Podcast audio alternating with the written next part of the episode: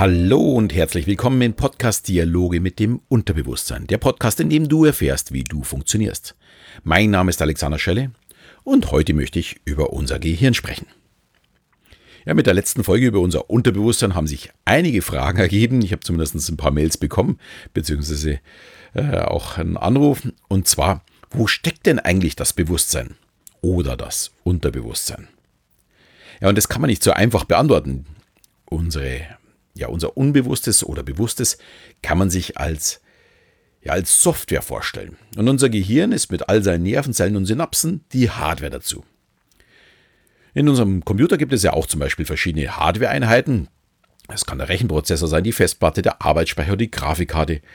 Und dazu gibt es die Programme, wie eben, keine Ahnung, Word, Excel oder Outlook oder der Browser, mit dem ich ins Internet gehe. Und diese Programme, die greifen auf diese Hardware zu. Und die brauchen die eben ja, mehr oder weniger.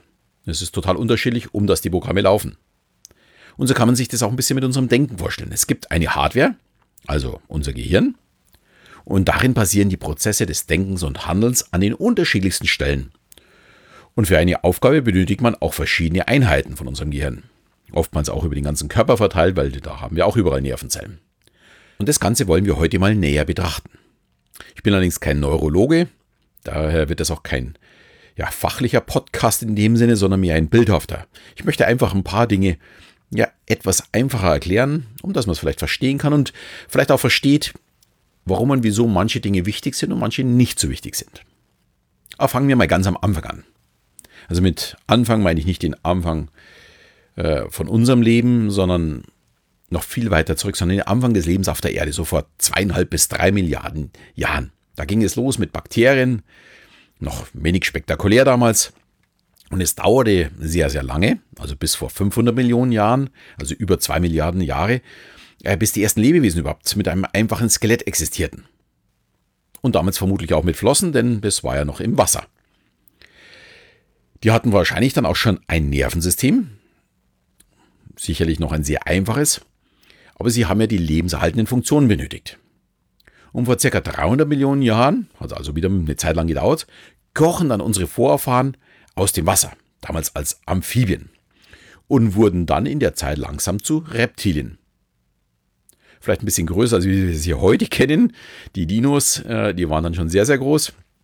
Und in dieser Zeit entstand ja ein Teil unseres Gehirns, das wir ja auch heute noch nutzen, um wir so liebevoll Reptilien hier nennen. Da es im Gegensatz zum Gehirn von Säugern bei Reptilien den Großteil des Hirns ausmacht und vermutlich auch schon damals gab. Zuständig ist dieser Hirnbereich für, unsere, für unseren Vollautomatikmodus.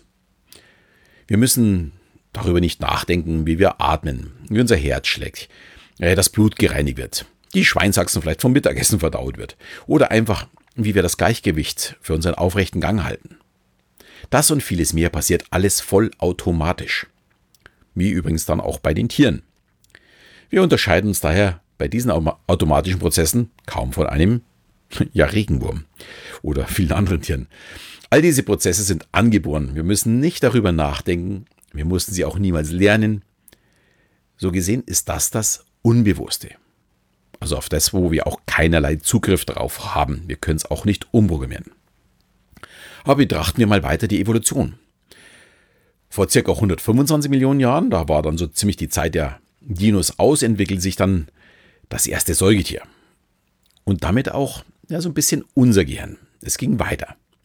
Säuger haben im Gegensatz zu dem einfachen Wirbeltierengehirn eine gefurchte Großhirnrinde. Das ist, ja, kann man sich vorstellen, ein größerer Speicherplatz, eine größere Festplatte, Platte, um neue Dinge zu lernen. Und darunter liegt dann das limbische System, das für das Instinktverhalten ja, und die grundlegenden Emotionen verantwortlich ist, wie der Sexualtrieb oder Zorn auch oder ja, auch ganz wichtig, der Drang zum Überleben. Aber abgeschlossen ist damit der Prozess natürlich noch nicht. Wenn man sich vorstellt, 125 Millionen Jahre erst, das erste Säugetier. Und erst vor ca. 250.000 Jahren hat sich der moderne Mensch entwickelt. Es war also wirklich nochmal ein sehr, sehr langer äh, Prozess.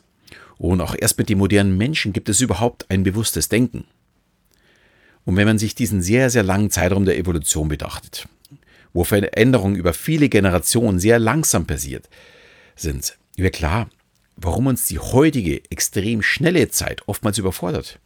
Wir haben in den letzten 100 Jahren Entwicklungssprünge gemacht, ja, denen wir uns aber mit unserem Gehirn überhaupt nicht angepasst haben. Wir überfordern uns sozusagen selbst, weil es ist einfach in der Evolution nicht vorgesehen, dass einige Generation gleich mehrere Entwicklungssprünge macht. Und außer unserem bewussten Handeln und der größeren Speicherkapazität unterscheiden wir uns auch sonst kaum von den Tieren. Wir sind also die einzige Art, die darüber nachdenkt, wie wir funktionieren. Also das Bewusstsein ist wirklich das, was uns trennt von den Tieren.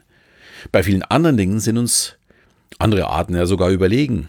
Also ein Adler sieht halt einfach viel, viel besser als wie wir. Oder ein Hund kann viel besser riechen und vieles, viele Dinge mehr.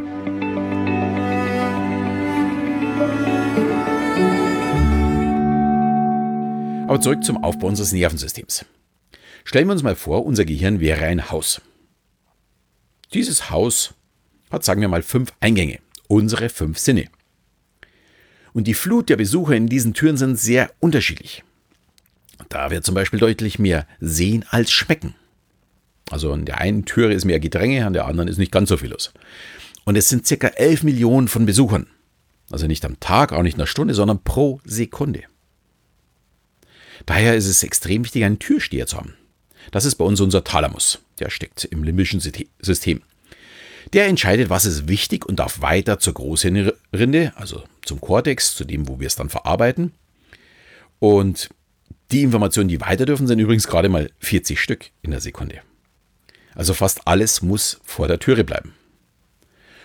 Ähm, außer unser olfaktorischer Sinn, der Geruchssinn, der muss eben nicht am Thalamus vorbei.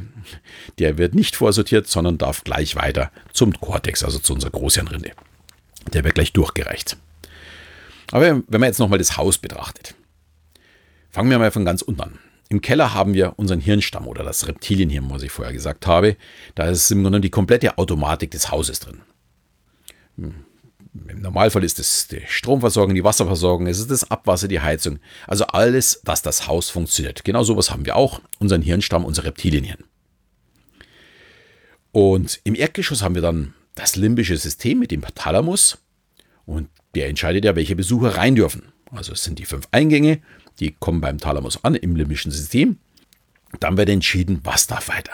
Und das limbische System, da ist zum Beispiel auch unsere Amygdala, unser äh, Mandelkern drin. Äh, da geht es um unsere Emotionen. Diese Emotionen sind extrem wichtig im Verarbeiten von Informationen. Ohne eine gewisse Wichtigkeit haben wir keinen Drang, etwas zu verarbeiten. Was uns unwichtig ist, dringt natürlich nicht weiter vor auf unsere Festplatte, weil es ist uns nicht wichtig. Das ist übrigens auch ein ganz interessanter Grund, dass wir uns Namen oftmals so schwer merken können. Wenn uns der Name nicht wichtig genug ist, können wir uns ja noch nicht merken. Wenn wir uns der, der Name allerdings wichtig ist, dann fällt es uns viel leichter, in uns zu merken.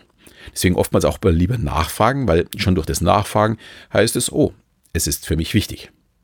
Aber bleiben wir jetzt bei unserem Gehirn. Also wir haben keinen Drang, etwas zu verarbeiten, solange es nicht wichtig ist. Und dann können wir es uns auch nicht merken. Und umso mehr Emotion in einer Sinneswahrnehmung steckt, umso leichter werden wir sie uns dann äh, merken, wie eben gerade gesagt, der Name.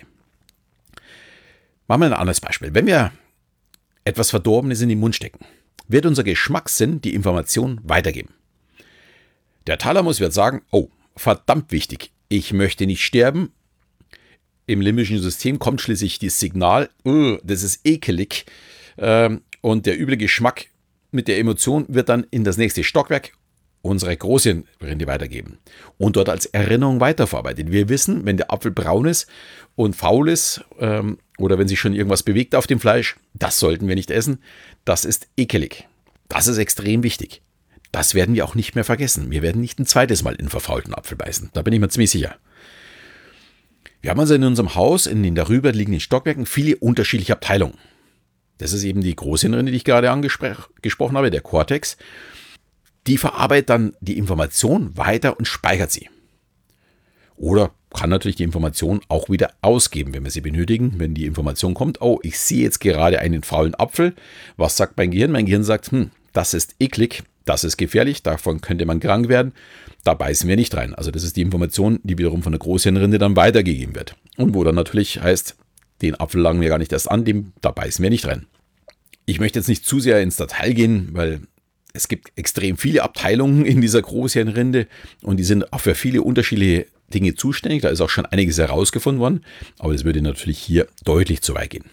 Mir ist eigentlich nur wichtig zu verstehen, dass wir eben größtenteils vollautomatisch funktionieren und jegliche Information nur mit Emotionen verarbeitet und gespeichert werden können. Und deswegen ist es auch der Grund, warum es uns so schwer fällt, Verhaltensweisen zu verändern.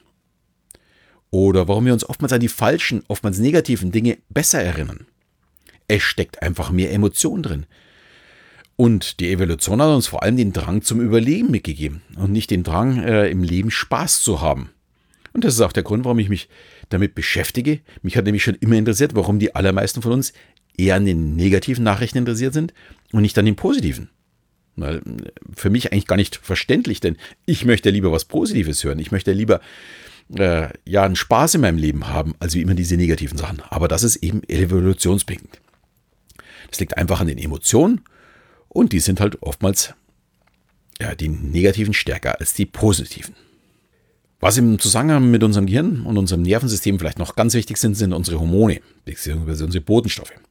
Allerdings möchte ich jetzt äh, niemanden von euch da draußen äh, überfordern und sagen, wir gehen das Thema auch noch an. Ich würde sagen, das geht ein bisschen zu weit. Daher würde ich dafür einen extra Podcast machen, wo wir uns mal die Botenstoffe anschauen, weil ich die extrem spannend finde in der Kommunikation mit anderen. In welchem Status befindet sich der andere? Weil da kann ich nämlich auch tatsächlich steuern. Da kann ich wirklich mit dem anderen arbeiten. Das heute war, sollte mal eine Übersicht über unser Gehirn sein. Zugeben eine sehr große, grobe Übersicht. Aber wer sich näher dafür interessiert, ich nehme an, der wird sich schon damit beschäftigt haben. Ähm, es ist ein fantastisches Organ und wer es noch eben genau verstehen möchte, dem kann ich ein sehr schönes Buch empfehlen.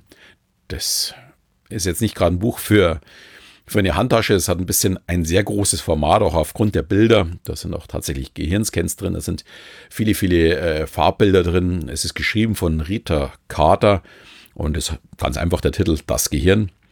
Und da sind ganz viele Dinge und Details erklärt. Für einen Nicht-Neurologen wie mich manche Sachen auch ein bisschen übertrieben weit erklärt.